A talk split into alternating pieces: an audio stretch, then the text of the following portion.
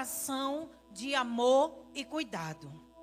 E quando a gente fala de amor e cuidado, a gente não poderia falar de outra pessoa a não ser do próprio Jesus. Jesus, ele vai ter sempre um coração de amor e cuidado na minha e na sua direção. Amém? Sempre Jesus vai nos olhar com esse olhar de amor e com esse olhar de cuidado. Mas, pastora, mesmo diante dos meus erros, dos meus fracassos, das minhas perdas, de um pecado que eu cometi, sim, Jesus sempre vai olhar para você, para aquilo que aconteceu, não importa as circunstâncias, com um olhar de amor e de cuidado, porque esse é o coração de Jesus.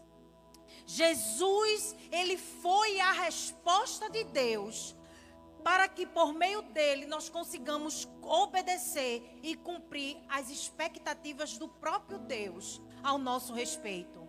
Ei, Deus tem expectativas ao seu respeito, amém? Você já ouviu que você não é uma obra do acaso. Você não está na terra para ornar a terra.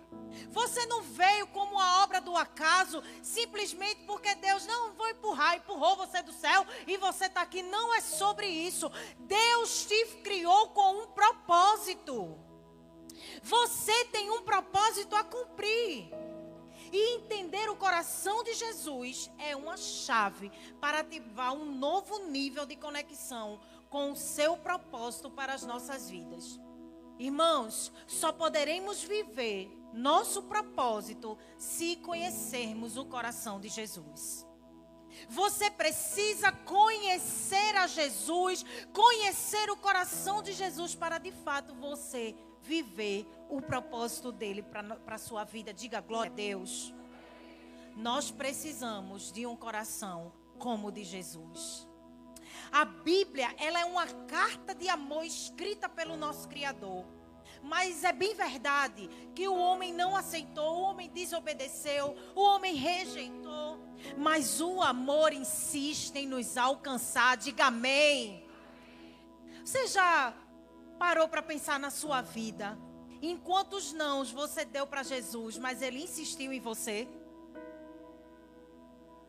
Talvez você diga que não, porque você nasceu num lar cristão, mas se você parar para pensar em algumas situações na sua vida, você vai perceber o quanto Jesus insistiu em você. O quanto ele insiste em derramar amor sobre as nossas vidas, o quanto ele insiste num cuidado de um pai zeloso. É sobre esse amor que eu quero compartilhar com você. O Antigo Testamento encerra em um tom de frustração e dor. Se você for lá ler o livro de Malaquias, é o último livro do Antigo Testamento, você vai ver o povo não conseguia obedecer e a cada dia mais se afastava daquilo que Deus esperava deles. Mas veja o que o profeta Malaquias, o último livro do Antigo Testamento, ele declara.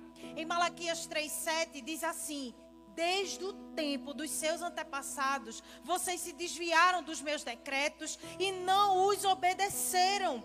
Voltem para mim e eu voltarei para vocês, diz o Senhor dos Exércitos. Mas vocês perguntam: como voltaremos? Como voltaremos? E a resposta é Jesus. Jesus é a resposta do amor e do cuidado de Deus para uma geração corrompida e hoje não está diferente. Jesus é a resposta que eu e você e esta geração precisa. Nós precisamos da resposta Jesus. Ei, eu gosto de dizer que muitas pessoas não vão ler a Bíblia, você vai ser a Bíblia que as pessoas vão ler. As suas atitudes, ei, o seu coração parecido com o de Jesus vai revelar Jesus para as pessoas. Diga amém. Você precisa ser Jesus na vida das pessoas. Quantas pessoas entram por essas portas, eu nunca vou me cansar de dizer isso entram por essas portas à procura de Jesus e dá de cara com quem? Dá de cara com você. Você precisa ter o coração de Jesus, porque as pessoas precisam enxergar Jesus em você. precisa enxergar Jesus nas suas atitudes, precisa enxergar Jesus no seu abraço. As pessoas precisam ver Jesus em mim e em você. Amém, igreja? Quem tem Jesus tem tudo. Quem não tem Jesus não tem nada.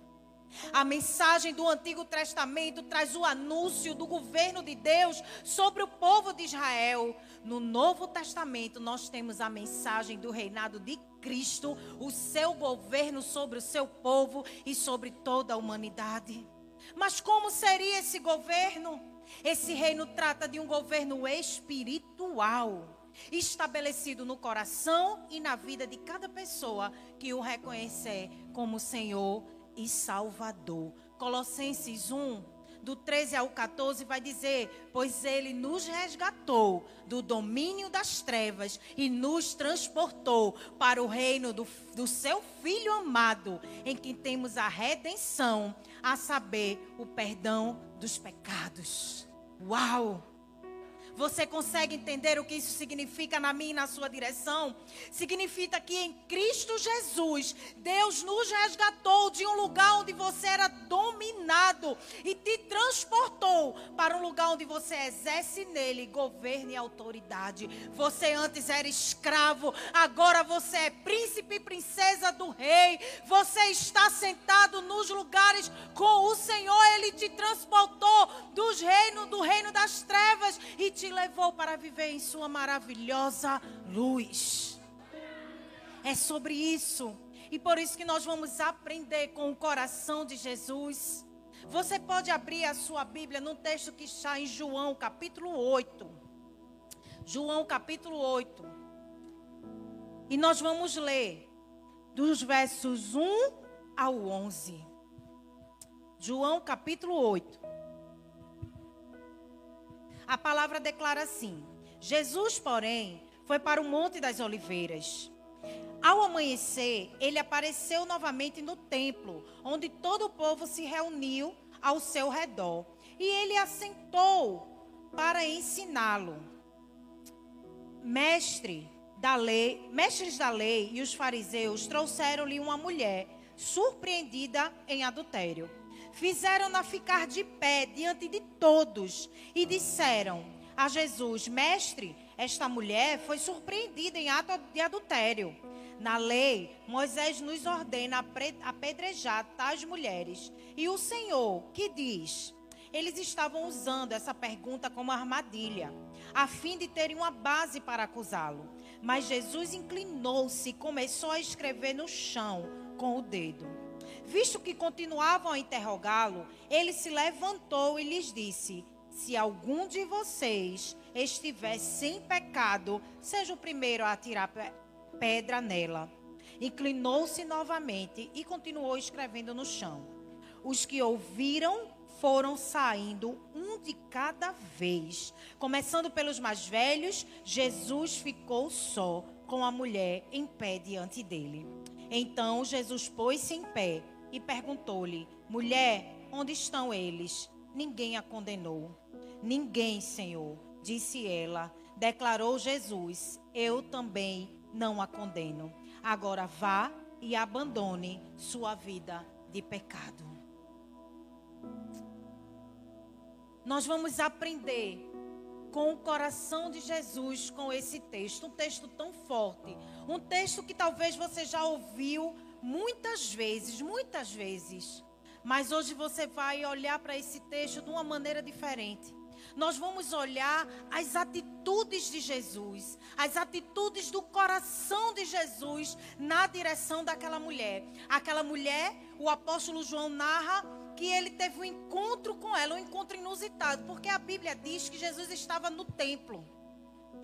E ele, dentro do templo, essa mulher foi trazida por ter sido pega em flagrante adultério. É interessante porque só trazem a mulher, né? O homem não foi, não trouxe, e era para vir o homem também.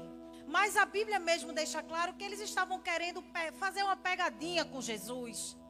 Mas Jesus, em todo tempo, ele vai revelar o seu coração de amor e cuidado, mesmo diante de um erro, mesmo diante de um pecado, mesmo diante de uma vulnerabilidade. Ei, esse é o olhar de Jesus na minha e na sua direção. Jesus sempre vai ter esse olhar de amor e de cuidado, um coração de amor e de cuidado na minha e na sua direção.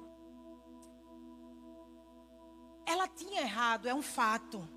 Mas veja o que estava prestes a acontecer. A Bíblia diz no verso 5 que a lei de Moisés declara que aquela, mulher ela ia ser apedrejada. E a pergunta daqueles homens foi: O que o Senhor diz? Talvez eu e você já passou por alguma situação assim, em que nós erramos e uma pessoa queria tirar pedras em você. Ou quem sabe foi o contrário, a pessoa que queria tirar pedra era você. Você já pensou?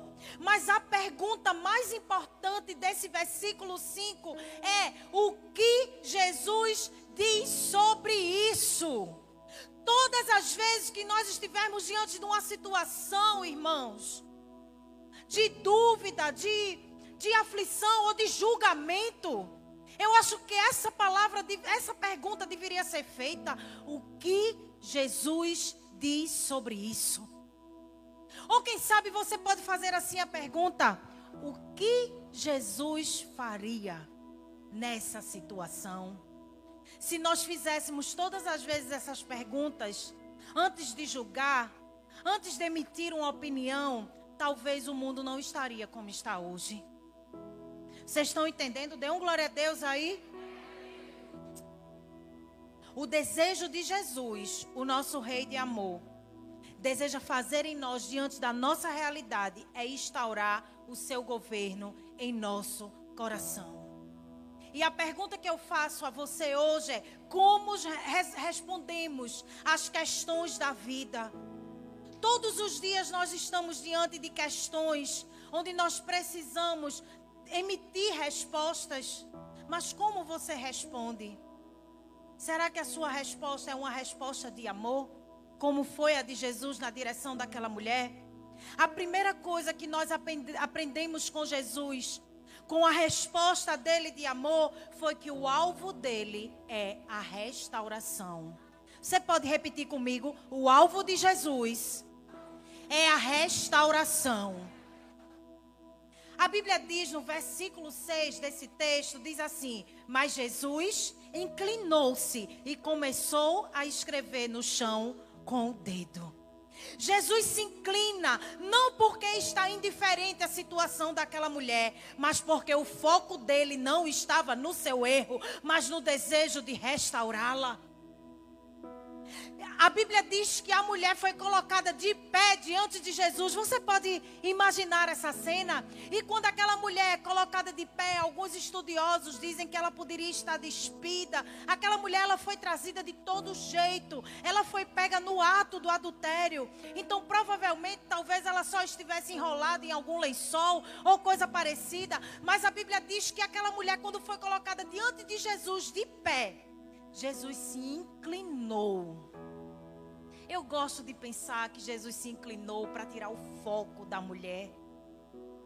Aquela mulher estava chamando a atenção, ela tinha sido, veio arrastada diante de toda a multidão, estava ali diante de muitas pessoas, mas Jesus se inclinou.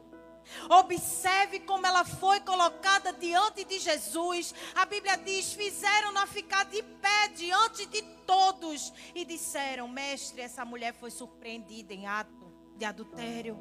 Aquela mulher ela estava sendo exposta em todo o tempo e ela estava ali diante de Jesus sendo exposta. Onde está seu foco, estará a sua resposta. Onde está o seu foco, estará a sua resposta. O foco de Jesus não estava no erro, o foco de Jesus estava em restaurar a dignidade daquela mulher.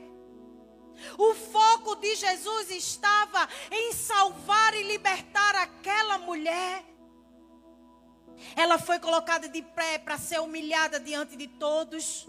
Enquanto os fariseus queriam humilhá-la, expondo os erros dela, Jesus se inclina de maneira poderosa, ignorando as acusações e os julgamentos.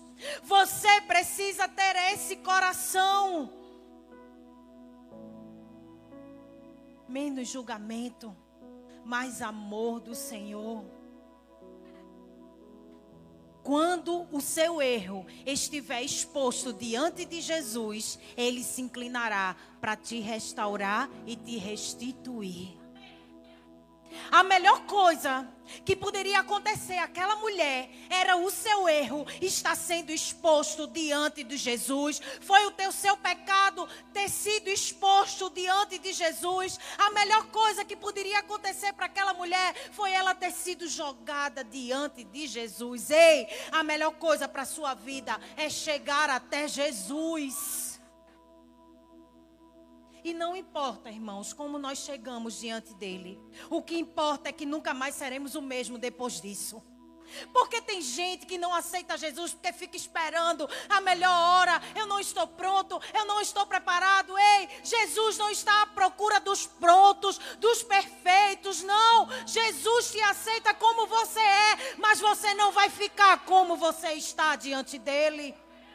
Ele vai te aperfeiçoando no caminho. Ele vai fazendo em você aquilo que ninguém pode fazer por você.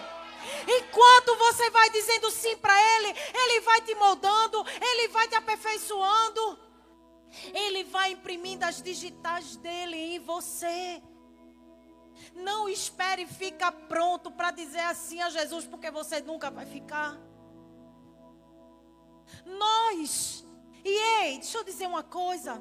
Nós que já confessamos a Jesus, isso não nos não, não coloca no lugar, no nível, não, pelo contrário, isso nos coloca no lugar de servo, de lutarmos, de darmos as nossas vidas para que muitas outras vidas sejam alcançadas. É sobre isso. Jesus estava fazendo isso com aquela mulher. Imagine se ela continuasse na vida de adultério, de pecado, com tudo encoberto, que ela não tivesse sido exposta, ela nunca teria tido um encontro com Jesus. Dê um glória a Deus aí. Existem situações em nossas vidas onde nós somos expostos, mas é o Senhor querendo que nós avancemos de nível.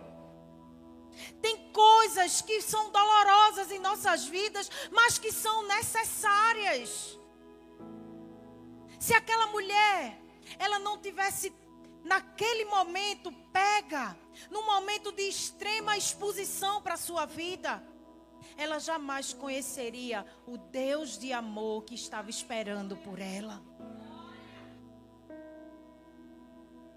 Se algo aconteceu de errado, foi para te ensinar a mudar o caminho. Aquela mulher, ela teve essa oportunidade. Você não precisa mudar para se aproximar de Jesus. Você se aproxima e tudo muda. Glória a Deus. Você não precisa mudar. Deixa que Jesus muda você. Mas faça a sua parte. Que hoje você seja jogado diante de Jesus, o Rei de amor. Porque sabe o que, é que ele faz? Aí você pode não achar merecedora. Com quantas pessoas a gente lidar e a pessoa diz assim, pastor, eu não sou merecedora. Não, pastora, eu não posso servir a Jesus dessa maneira com a vida que eu vivo. Mas presta atenção.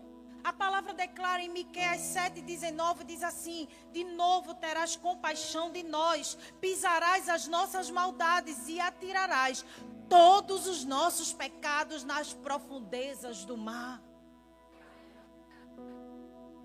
Jesus está disposto a jogar todos os nossos pecados no mar do esquecimento, ele não se lembra mais.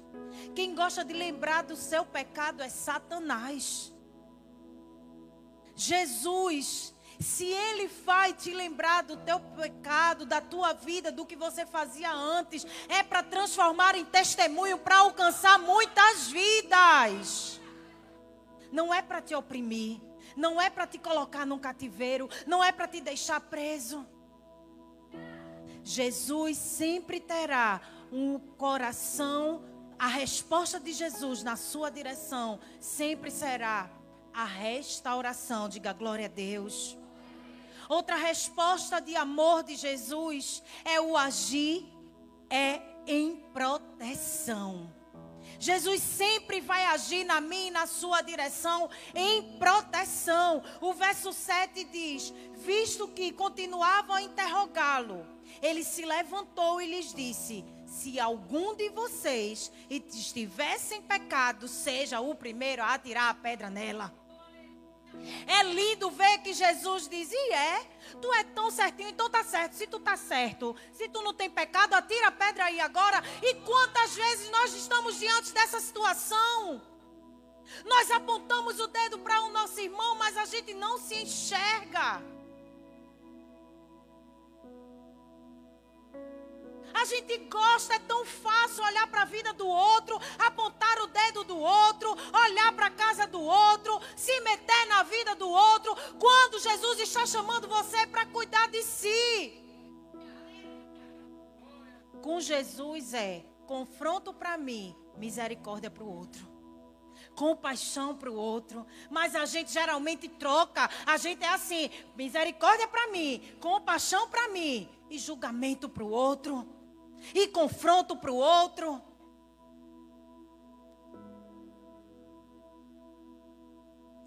Jesus sempre vai agir para nos proteger. Amém, igreja? As pessoas estavam acusando aquela mulher. Eles, elas se achavam no direito de julgá-la e de expor a sua vida diante dos outros. Mas elas estavam sendo influenciadas pelo inimigo. A acusação tem perfume de enxofre. Diga misericórdia. Ela revela a presença de quem a promove. Eita. Diabo vem do termo grego diabolos, que significa acusador. Preste atenção nisso. Sempre que escolhemos responder acusando, é sobre as obras do diabo que estamos falando. Cuidado. Não se defenda acusando. Ei, eu já disse isso aqui para vocês. Quem te justifica é o Senhor. Você não precisa se defender acusando, deixa que Jesus defende você. A gente canta Cassiane. Quando vier essa, a gente, ó, Deus vai na frente, abrindo o caminho. Deixa Deus ir na frente. Mas você quer tomar o lugar de Deus? Você quer ser, né? Esquece que o Espírito Santo habita em você e chega todo brabo, toda braba, querendo resolver a situação. E esquece que o Espírito Santo diz assim: Espírito Santo sai e vai resolver a situação. E o diabo faz o quê? O diabo tira onda. O diabo faz um saceiro porque você escandaliza o nome do Senhor, porque diz assim: olha a crente brigando na rua. Olha pro irmão ali, ó, querendo dar murro no outro. É o irmão daquela igreja lá da parede preta. Estou dizendo a tu que aquela, aquela igreja Aqui não. Diga aqui não. Aqui só tem crente lavado e remido no sangue de Jesus, que respira fundo, que conta até mil, que se balança, mas Jesus não vou, não, Jesus. Aqui só tem assim. Amém, igreja? Que não se defende acusando. Aí você fica aqui, ó, cantando, ó. Deus vai na frente, trinca os dentes, quebrando as correntes. Ordena os anjos, pede os anjos, vai anjo. Vai anjo, que o fogo consuma. Não, assim não, viu? Que o exército de faraó, não, assim não. O irmão não. Vocês estão entendendo? O nosso advogado é Jesus não é aquele que apresentou um argumento que nos justifica, mas ele se apresentou. Jesus, ele não chegou cheio de argumento não contra Satanás, ele entregou sua própria vida. Ele se sacrificou por mim e por você.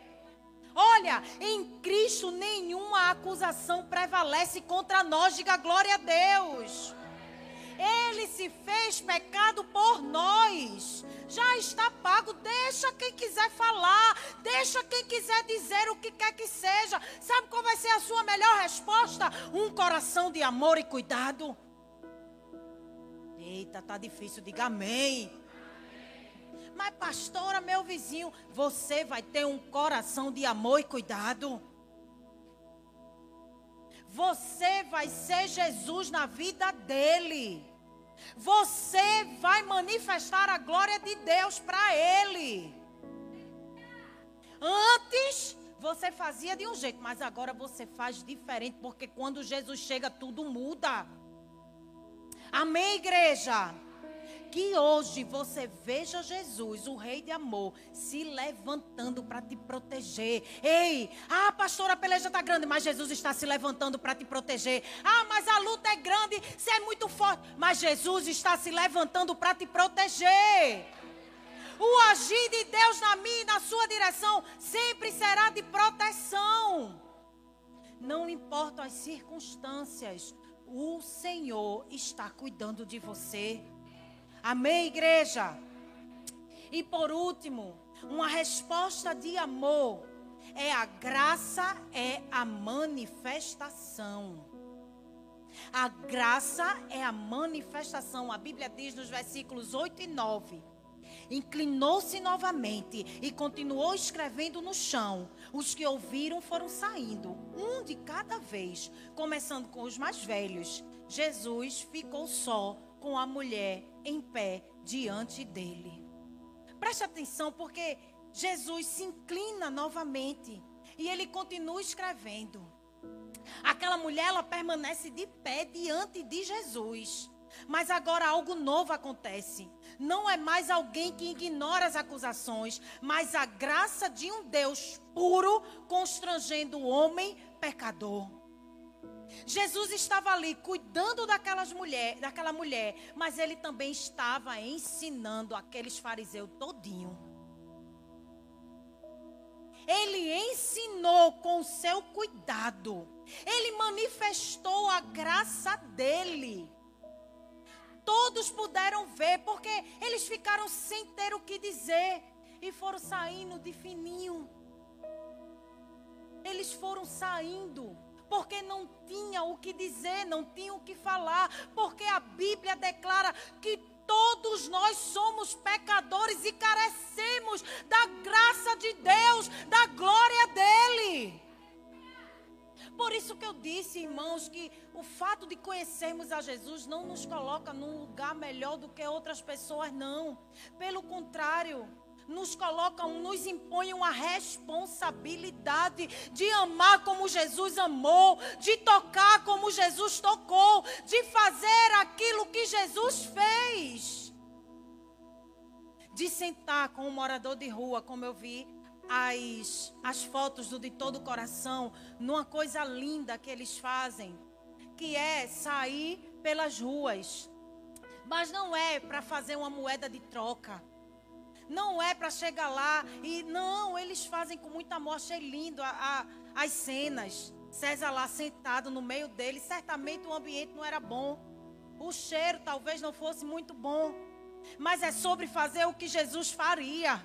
É sobre tocar em quem ninguém quer tocar. É sobre olhar para aqueles que parecem ser invisíveis. É verdade ou não é? A gente foi a São Paulo e no centro de São Paulo é uma coisa, eu me senti constrangida.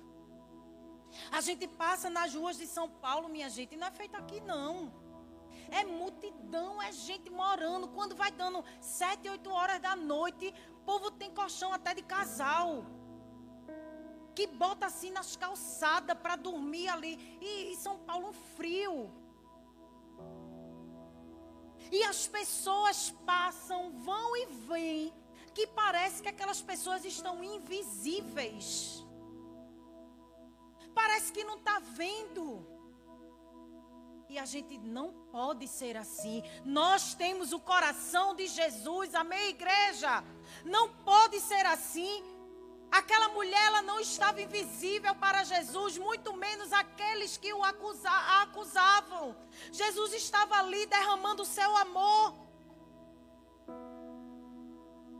A Bíblia diz em 2 Coríntios, capítulo 5, verso 14, diz assim: "Pois o amor de Cristo nos constrange, porque estamos convencidos de que um morreu por todos, logo todos morreram." Sabe o que nos coloca num lugar diferente do outro que não conhece a Jesus? É o amor de Cristo na nossa vida. É o amor dele na minha e na sua vida que te faz ser diferente do outro. Por isso que esse amor que está dentro de você precisa transbordar e tocar na vida de outras pessoas. Diga amém. Sem Jesus, todos somos igualmente pecadores. Erramos e fazemos coisas que jamais imaginaríamos ter coragem de fazer. Jesus transforma o palco da humilhação num ambiente de quebrantamento e transformação. Quais são as pedras que hoje lançam sobre você? Jesus não joga pedras, Jesus faz elas caírem. Quando as pedras caem, os acusadores vão embora. E o mais importante acontece: ficamos a sós com Ele. Quando estamos diante dele, nós entendemos que o Rei Todo-Poderoso estabelece seu governo não pela força, mas pelo amor e cuidado. Você foi alcançado pelo amor e cuidado de Deus na sua direção.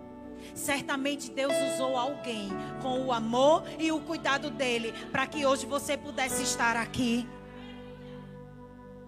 Aí a palavra declara nos versículos 10 e 11 Jesus pôs-se de pé e perguntou-lhe: Mulher, onde estão eles? Ninguém a condenou. Ninguém, Senhor, disse ela. E declarou Jesus: Eu também não a condeno. Agora vá e abandone sua vida de pecado. Jesus, ele cuidou de tudo. Não, ele não tinha só amor para derramar sobre a vida dela. Ele tinha correção do alto para derramar. Mas ele não a julgou. Ele não a condenou. O amor de Jesus alcançou a vida dela. A ponto dele terminar dizendo: Vá e não pegue mais. Jesus está aqui, está dizendo para mim e para você Talvez nós fomos pegos em alguma cilada do inimigo, ou erramos, pecamos, seja lá qual foi a circunstância, mas o Senhor está aqui com o amor e o cuidado dele, com a proteção dele, e ele está dizendo: Ei, ninguém vai mais te acusar. Vá em paz e não peque mais. Observe que a atitude de Jesus ela mudou novamente, porque agora ele se colocou de pé. Ele se levantou. Agora ele pode olhar nos olhos dela e perguntar: cadê quem te acusava? Jesus não olha para nós a partir do nosso pecado, mas a partir daquilo que fomos feitos para ser nele. Jesus, ei, um erro não define sua vida com o Senhor, um pecado não define sua vida com Deus, mas olha, Ele olha para você com o propósito que Ele te formou. Por isso você deve, deve abandonar a sua vida de pecado, sim. Porque vivendo no pecado você não vai ver ao Senhor. Mas se você decide abandonar o pecado, o Senhor tem amor e cuidado para derramar sobre a sua vida numa porção dobrada. Amém, igreja? Jesus, o Rei do amor, olha para você nos olhos hoje e diz: Eu também não te condeno Agora vá e abandone a sua vida de pecado. O Rei do Amor deseja, deseja estabelecer o seu reino em nosso coração e nos dá liberdade para ir e viver a vida cumprindo o propósito pela qual nascemos e poder para vencer o pecado e tudo que nos aprisiona. Você pode ficar de pé? você foi encontrado por esse amor. Amém, igreja? Você foi encontrado por esse amor, pelo maior amor do mundo. E foi esse amor que tem o poder de nos transformar e nos dê um verdadeiro sentido para viver. Um amor tão grande, um amor tão grande que nos amou primeiro